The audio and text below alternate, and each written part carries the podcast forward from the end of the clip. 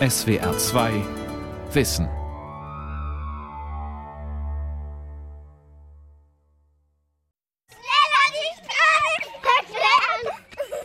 Ich und du, Müllers Kuh, Müllers Esel, das bist du. Überall, wo Kinder sich draußen treffen, spielen sie Ringelrein und blinde Kuh. Fangen und verstecken. Sie rennen um die Wette, zählen aus und klatschen ab. Diese Straßen- und Gassenspiele und die dazugehörigen Verse, Sprüche und Lieder sind wichtig für ihre Entwicklung. Doch die Freiräume für eine solche Subkultur werden hierzulande immer enger. Und während die Anforderungen an Kinder steigen, wachsen gleichzeitig auch die Angebote für sie, vor allem im virtuellen Raum. Eine kleine Mickey Maus. Kinderfolklore und Autonomie. Eine Sendung von Sabine Stahl. In den 1950ern begaben sich die berühmten Volkskundler Iona und Peter Opie mit Stift und Mikrofon auf Spurensuche, um die sogenannte Kinderfolklore in England, Schottland und Wales zu dokumentieren. Die Erziehungswissenschaftlerin Imke Behnken von der Universität Siegen betrachtet deren Forschungen auch heute noch als Gewinn, um die Kultur der Kinder, ihre Sprache und Rituale besser zu verstehen. Also Opi und Opi haben verschiedene Beobachtungen auf Schulhöfen und auf anderen Plätzen gemacht und haben geguckt, was tun Kinder dort eigentlich, worüber sprechen sie, wie sprechen sie und äh, welches Eigenleben entwickeln sie. Insgesamt sammelten die Volkskundler aberhunderte Lieder, Sprüche und Spiele. Zum Teil waren sie sogar schon seit Jahrhunderten bekannt. Dasselbe Phänomen gibt es auch in Deutschland. Kinderfolklore ist einerseits stockkonservativ und traditionell, andererseits höchst anpassungs- und wandlungsfähig.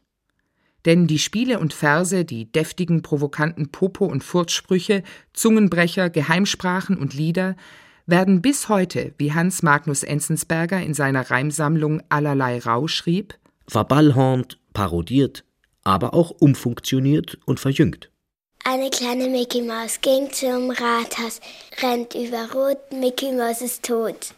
Die siebenjährige Lilly aus Tübingen spielt hier mit einer Comic-Ikone des letzten Jahrhunderts. Und zum Lieblingsrepertoire der viereinhalbjährigen Lina gehört eine Variante vom St. Martinslied. In konventionellen Liederbüchern reitet der auf seinem Ross durch Schnee und Wind. Es ist bekannt, dass der Heilige bei Kindern, die rheinischen und plattdeutschen Dialekt sprechen, durch Kappes und Schawur, also durch Kohl und Wirsing sprengt. Bei Lina erscheint er nun als ein Mann der Moderne. St. Martin, St. Martin, St. Martin, rebt euch Pommes und Salat. Sein Rost, das war ein Kohleautomat. St. Martin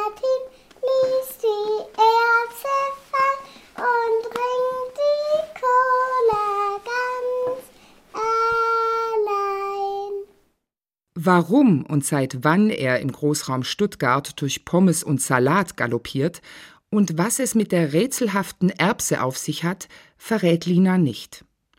Und auf die Frage, woher sie dieses neue Lied kennt, kommt die schlichte und klare Antwort Von nix? Was für sie so klar wie Kloßbrühe ist, scheint Wissenschaftlern nebulös. Wer bringt solche Varianten als erstes auf? Redewendungen und Ausdrücke wie etwa das berühmte Fang mich doch, du Eierloch, kommen ja nicht aus seriösen Verssammlungen.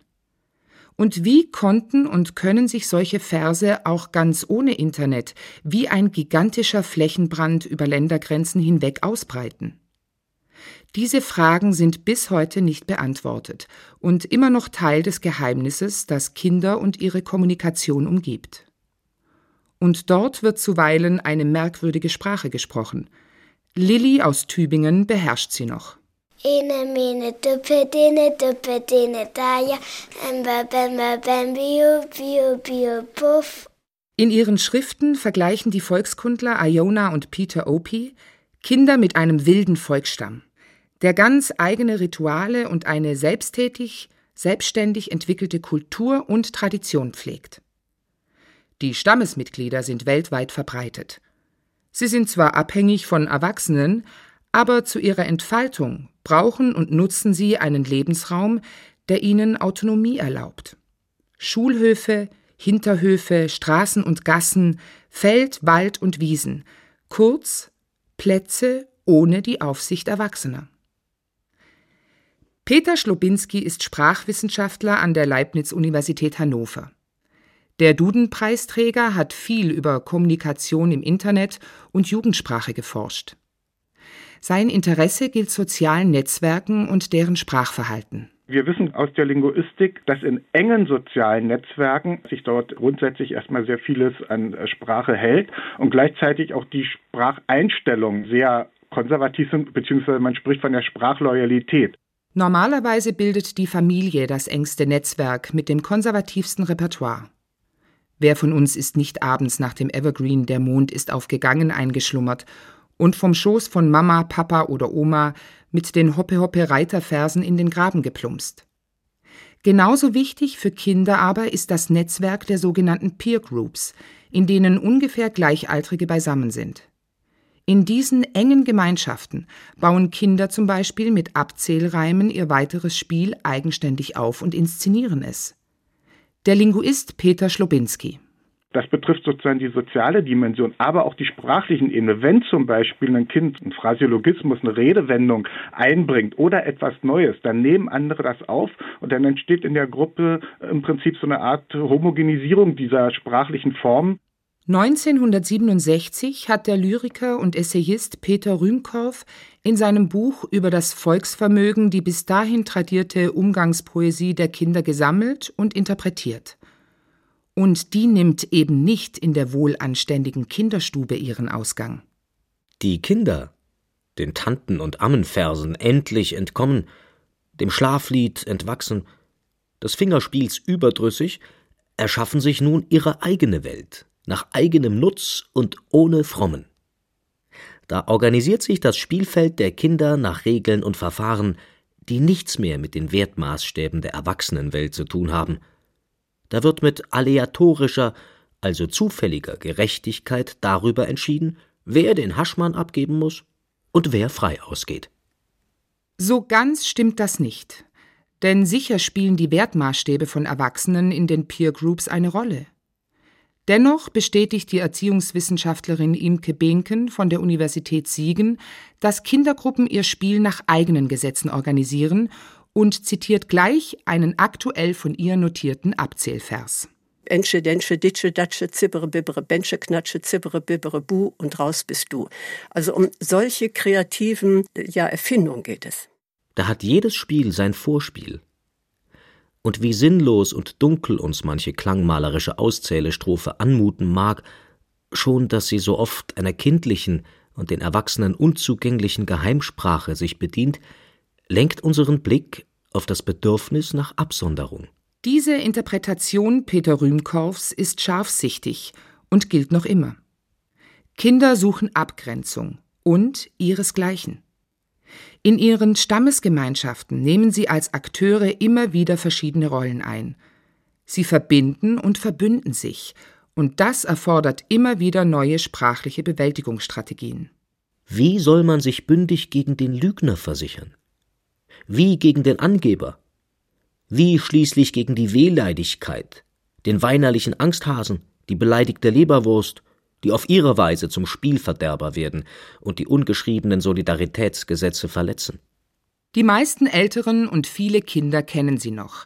Die dazu taugenden bekannten Sprüche wie Angsthase, Pfeffernase, morgen kommt der Osterhase oder Petze, Petze ging in Laden, wollt für'n Sechser Käse haben.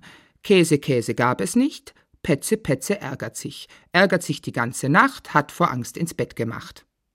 Der Sprachwissenschaftler Peter Schlobinski. Das ist eigentlich so wie mit Phrasiologismen. Ne? Also die sind ja auch nicht verschwunden. Der Apfel fällt nicht weit vom Stamm. Das ist auch schon ewig tradiert und das wird immer weiter tradiert, weil eben damit bestimmte Handlungseinweisungen, teilweise Lebenseinstellungen, Weisheiten verbunden sind. Und bei den Kindern ist es ja auch so, du sollst nicht petzen, ist im Prinzip in der sozialen Gruppe der Kinder einfach auch eine wichtige Verhaltensregel. Und die wird da eben eingeübt und gelernt und die verschwindet nicht. So wie nicht verschwindet, der Apfel fällt nicht weit vom Stamm. In den kindlichen Spielen geht es um wesentliche Elemente eines unumstößlichen Verhaltenskodex in der Gemeinschaft. Dass man nicht petzen darf, lernen die Kinder voneinander, nicht von den Eltern. Im internen Schlagabtausch und in ihren Emanzipationsversuchen üben sie sich zu behaupten. Sie klären Hierarchien, bauen Aggressionen ab. Dabei heiligt der Spruch die soziale Funktion.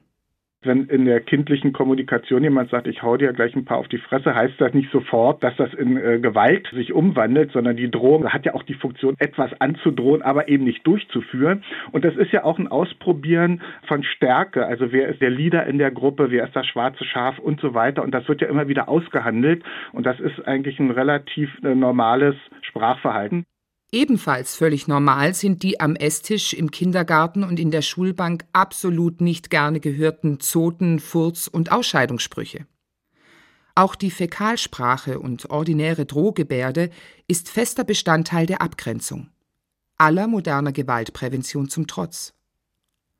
Meistens präsentieren sich die kleinen respektlosen Stiche gegen Autoritäten jedoch recht harmlos, wie die siebenjährige Lilly in einer der zahllosen Varianten eines alten Liedes demonstriert. Von Bergen kommen wir, unser Lehrer ist genauso dumm wie wir. Hat das Vesperbrot vergessen, muss die Unterhose fressen aus dem blauen Bergen kommen wir. Provokationen und das Kräftemessen gehören zum Großwerden dazu – und werden von Älteren an jüngere Kinder weitergegeben. Diese Übernahmen sind Bestandteil ihrer Kultur. Kurt Lewin, einer der Begründer der Gestaltpsychologie, hat sich in den 1920er Jahren mit Gruppendynamik beschäftigt und Kinder beobachtet.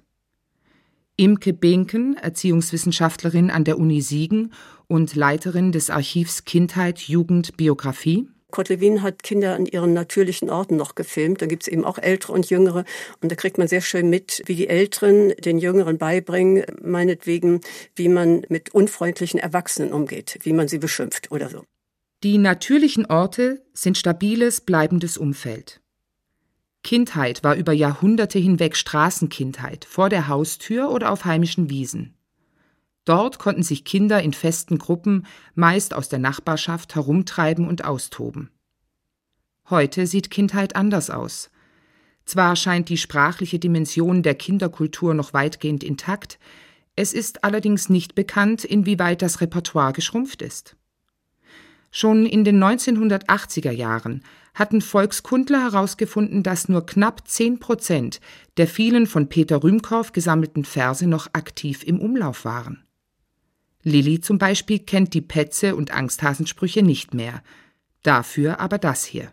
Bei Müllers hat's gebrannt, brannt, brannt, da bin ich schnell gerannt, rannt, rannt. Da war ein Apfelbaum, Baum, Baum, da wollte ich Äpfel, klein, klein, klein. Da kam ein Pulli, zis, zis, zis, der schrieb mich auf die List, List, List. Die List, die vielen, Dreck, Dreck, Dreck, da war mein Name weg, weg, weg. Die Erstklässlerin praktiziert wie viele Altersgenossinnen die allseits beliebten Klatschspiele. Skurrile Kurzgeschichten, die meist dramatisch anfangen und mit einem verwirrenden Ende aufhören. Die Erzählreime kenne ich aus dem Kindergarten und aus der Schule und auch von der Mama und diese Klatschdinger kenne ich aus der Schule. Wenn wir auf dem Schulbus beim Schwimmen waren, dann machen wir das immer, bis der kommt. Lillys Repertoire wird aus verschiedensten Quellen gespeist, doch die Straße taucht dabei nicht auf. Für den Sprachwissenschaftler Peter Schlobinski von der Uni Hannover, Jahrgang 1954, ist das ein typisches Kennzeichen für Kindheit heute. Ich war praktisch sechs, sieben Stunden am Tag draußen spielen. Das findet man heute jedenfalls im Alter zwischen fünf und sieben Jahren dann doch relativ selten. Also es sind stärkere Steuerungsmechanismen und der komplette Alltag ist sozusagen strukturiert. Und zwar nicht nur durch Kindergarten und Schule. Ihre Räume sind abgezirkelt und die Orte nicht mehr natürlich. Es ist klar, wem die Straße, auch die extra gekennzeichnete Spielstraße, gehört. Wenn ein Auto kommt, müssen die Kinder weichen. Die meisten Jüngeren vergnügen sich auf TÜV geprüften Spielplätzen mit Rutsche, Schaukel, Drehpilz und Wackelenden, oft flankiert von Aufsichtspersonen. Und auch wer einfach so rausgeht und sich in der Nähe der Wohnung aufhält, steht meist ebenfalls unter Kontrolle, wie Imke Binken weiß. Ein Beispiel, Straßenmalerei. Ich sammle Hinweise, ob das erlaubt ist oder wie Erwachsene damit umgehen. Und ich lese Ihnen mal ein vor. Im letzten Jahr habe ich das fotografiert im Ruhrgebiet.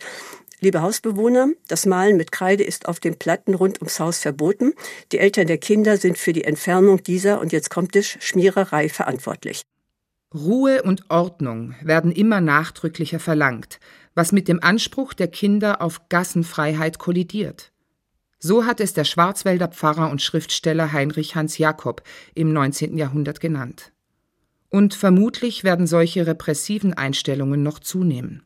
Wir alle kennen den demografischen Wandel. Das heißt, und das betrifft die Kinder eben auch, dass die Werte, Normen und Wünsche von den älteren Menschen sich durchsetzen, weil sie einfach in der absoluten Mehrheit sind. Dass es immer weniger Kinder gibt und darunter wiederum sehr viele Einzelkinder verschärft das Problem, sich frei und unkompliziert zu treffen. Imke Binken über eine Studie. Wir haben die Kinder befragt, was sie in ihrer Wohnumgebung als störend empfinden und haben ganz viele Items angegeben, also von Schmutz, Lärm, Verkehr und ich weiß nicht was alles. So, und was steht am Platz Nummer eins an Kritik bei den 10- bis 12-Jährigen? Es gibt zu wenig Kinder in meinem Alter. Also Kinder formulieren das als ein Verlustgefühl, dass da einfach keine anderen Kinder draußen sind.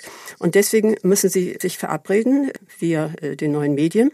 Und in der Regel muss irgendein Erwachsener sie hinkutschieren, wenn sie nicht mit dem Fahrrad fahren dürfen. Die Folge dieser Entwicklung bezeichnen Kultur- und Erziehungswissenschaftler als Verhäuslichung und Verinselung der Kinder. Denn sie verschwinden immer mehr aus dem öffentlichen Raum und werden in den privaten zurückgedrängt. Große Kindergruppen sind eine Seltenheit und was vorher draußen von Kind zu Kind gerufen, gesungen, gereimt wurde, wird jetzt in Stuhlkreisen oder zu Hause von Eltern und Betreuenden vorgetragen. Die Anreize zum Spiel kommen immer mehr von Erwachsenen und sprachliche Innovationen zunehmend von Schriftstellern. Kinderbücher beispielsweise boomen. Kinder sind reichhaltig ausgestattet mit allen Spielgerät, mit vorgefertigten Sprachkassetten, mit vorgefertigten Liedern. Also es werden ihnen viel mehr Vorbilder, kann ich sagen, zur Hand gegeben, woran sie sich orientieren können. Das hat sich sehr stark verändert. Und das hat System. Frühkindliche Bildung ist in aller Munde, wobei Imke Binken kritisiert, dass Kinder als Bildungskapital betrachtet werden und zu viel Input von außen bekommen. Kindheit ist Schulkindheit geworden.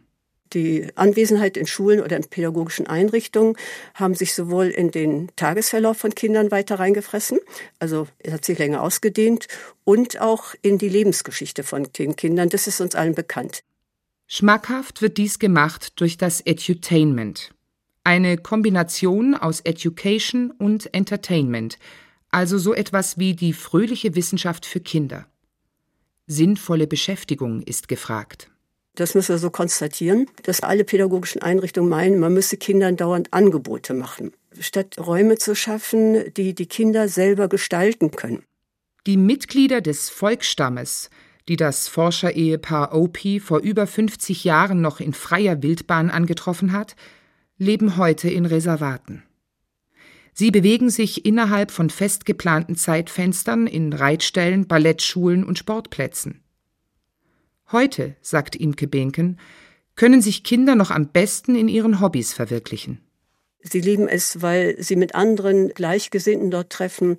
Ein Elfjähriger zum Beispiel, ich habe hier ein Zitat, mein liebstes Hobby, ich spiele gerne Fußball, ich fahre gerne Fahrrad, weil es Spaß macht. Und besonders gerne fahre ich ins Westfalenstadion, weil ich ein großer Fan von dem BVB bin. Bei den Älteren öffnet sich dann diese kleine Welt und das Netzwerk geht dann weiter zum BVB. Also das hat sich verändert. Die organisierte Hobby- und Vereinskultur eröffnet für Kinder eine noch nie dagewesene Angebotsfülle. Der Bremer Kultur- und Sozialwissenschaftler Heinz Hengst bezeichnet sie als ausdifferenzierte Konsumgesellschaft. Der junge Fußballfreund wird hier schnell in die schwarz-gelbe Welt des Borussia Dortmund Vereins aufgenommen. Andere Kinder schwelgen im rosa Lilifee-Kosmos.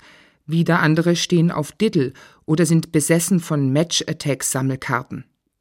Peergroups heute sind oft bunte Fanclubs und Interessengemeinschaften.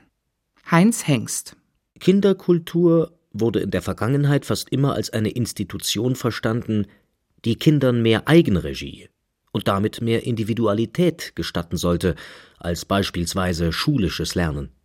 Doch mit der Eigenregie ist es mittlerweile nicht mehr weit her.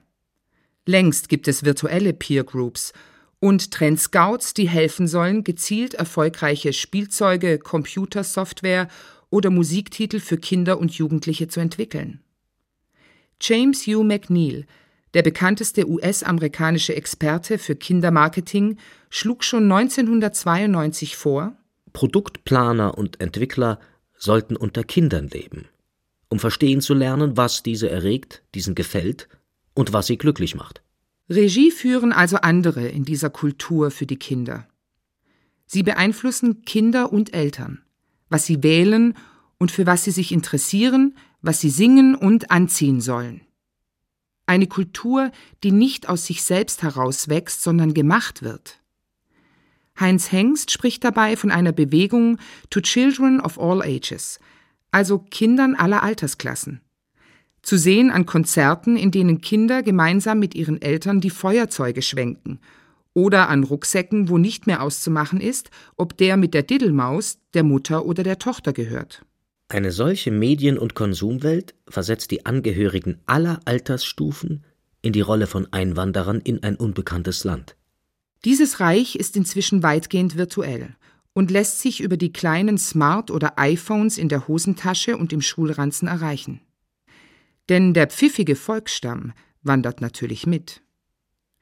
Linguist Peter Schlobinski weiß, dass in Deutschland heute weit über 40 Prozent der 12- bis 13-jährigen Handybesitzer sind und meint, das Verschicken von SMS-Botschaften scheine ihr beliebtester Sport zu sein. Doch mittlerweile locken sich auch immer mehr Zehnjährige ins Netz ein. Die Faszination des virtuellen Raums reicht weit nach unten. Das habe ich bei meiner Enkeltochter gesehen, die eigentlich relativ konservativ erzogen wird und vom Netz ferngehalten wird. Und trotzdem kann man sehen, dass sie mit ihren sieben Jahren Verhaltensweisen aufweist und auch ähm, also Orientierungen hat, die ich früher so Zwölfjährigen zugeordnet hätte. Peter Schlobinski hat beobachtet, dass die spezifische Schriftkommunikation im Netz mit den Icons, den Zeichen wie etwa die Smileys, die man bloß anklicken muss, und den speziellen Kürzeln Rückkopplungseffekte auf die gesprochene Sprache hat. Dieser sogenannte Fetzenjargon ist ökonomisch für Kinder und Jugendliche mit vollem Stundenplan und vielen Friends und dabei noch cooler Jugendslang. Da wäre ein Beispiel die Abkürzung LOL, Laughing Out Loud, also wo es ja das Verb zum Beispiel im Deutschen lollen gibt. Und da kann man sehen, wie es in der gesprochenen Sprache als Grundform integriert wurde und jetzt mittlerweile auch in der Kommunikation benutzt wird. Allerdings ist es nicht so, dass alles, was man in der Netzkommunikation beobachten kann, automatisch in die Umgangssprache integriert wird. Der eigentlich bemerkenswerte Innovationsprozess liegt aber neben den kreativen Sprachentwicklungen, die sich immer vollziehen, vor allem darin, dass offenkundig Kinder und Jugendliche hier den Freiraum suchen, der früher auf der Straße geboten war. Aber man könnte auch die Hypothese aufstellen, dass diese autonome Kommunikation sich genau ins Netz verschoben hat oder sich weiter ins Netz verschiebt, weil da die Eltern ja im Prinzip nicht teilhaben. Und da haben wir eine Entwicklung äh, beobachten können, dass immer mehr Ältere über 50 also an Facebook, an diesem sozialen Netzwerk teilnehmen. Gleichzeitig ist das für Jüngere dann nicht mehr so attraktiv und Jüngere wandern ab und gehen an andere soziale Netzwerke, wo nicht, ich formuliere das jetzt mal salopp, die Alten sozusagen die Überwacher, die kontrollieren, was sie tun, auch im Netz sind. Dies wiederum könnte zur weiteren Hypothese führen, dass sich Kinder und Jugendliche im virtuellen Raum gezielt die Netzwerke suchen, in denen sie frei und ungestört kommunizieren können. Der dabei entstandene sogenannte Netzindividualismus zeichnet sich allerdings durch keine engen und ausgewählten Beziehungen mehr aus, betont Peter Schlobinski, sondern durch viele lockere, unverbindlichere Kontakte. Ob dies alles Zeichen einer grundlegenden Umwälzung der Kinder- und Jugendkultur und ihrer tradierten Rituale sind, ob die alte Reim- und Verskultur irgendwann, zugespitzt formuliert, vom Slang abgelöst wird, das alles ist für Wissenschaftler noch nicht absehbar. Für Linguisten wie Peter Schlobinski ist die aktuelle Entwicklung jedenfalls kein Grund zur Besorgnis, sondern Chance und Ausdruck von Kreativität. sofern kein Suchtverhalten vorliegt. Auch die Kindheitsforscherin Imke Binken betont, dass Kinder mit den neuen Gegebenheiten normalerweise gut zurechtkommen. Enge, reale Freundschaften, vor allem zum besten Freund oder zur besten Freundin, sind dabei weiterhin sehr wichtig, auch wenn man anders spielt. Also man geht nicht runter und trifft die anderen, sondern man verabredet sich und hat ein Ziel, was man miteinander machen möchte. Viele Kinder schaffen es ziemlich gut, in Parallelwelten zu leben. Die wissen ganz genau, hier ist das und da ist das. Also das lernen sie von früh auf. Kinder sind abhängig von dem, was Erwachsene ihnen zugestehen. Und für die ist die Gratwanderung zwischen fürsorglichem Überangebot und ängstlicher Beschränkung und Kontrolle augenscheinlich schwierig. Der Blick auf die aktuelle Kinderkultur aber lässt den Schluss zu, dass weniger auch mehr sein könnte. Das ist natürlich ein großes Privileg für die Kinder in westeuropäischen Ländern oder auch gerade bei uns. Wir leben seit zig Jahrzehnten ohne Krieg. Wir sind reich. Wir können den Kindern unheimlich viel bieten, dass sie heute gut aufwachsen. Aber mein Wunsch wäre, nicht nur immer ja das Humankapital im Kopf zu haben und Sicherheit, sondern wir könnten doch mal an das Glück der Kinder denken. Was macht Kinder eigentlich glücklich?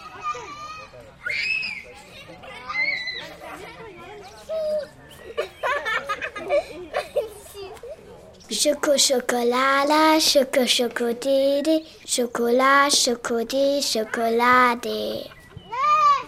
Und dann Inne Mine Miste, es rappelt in der Kiste, Inne Mine Meck und du bist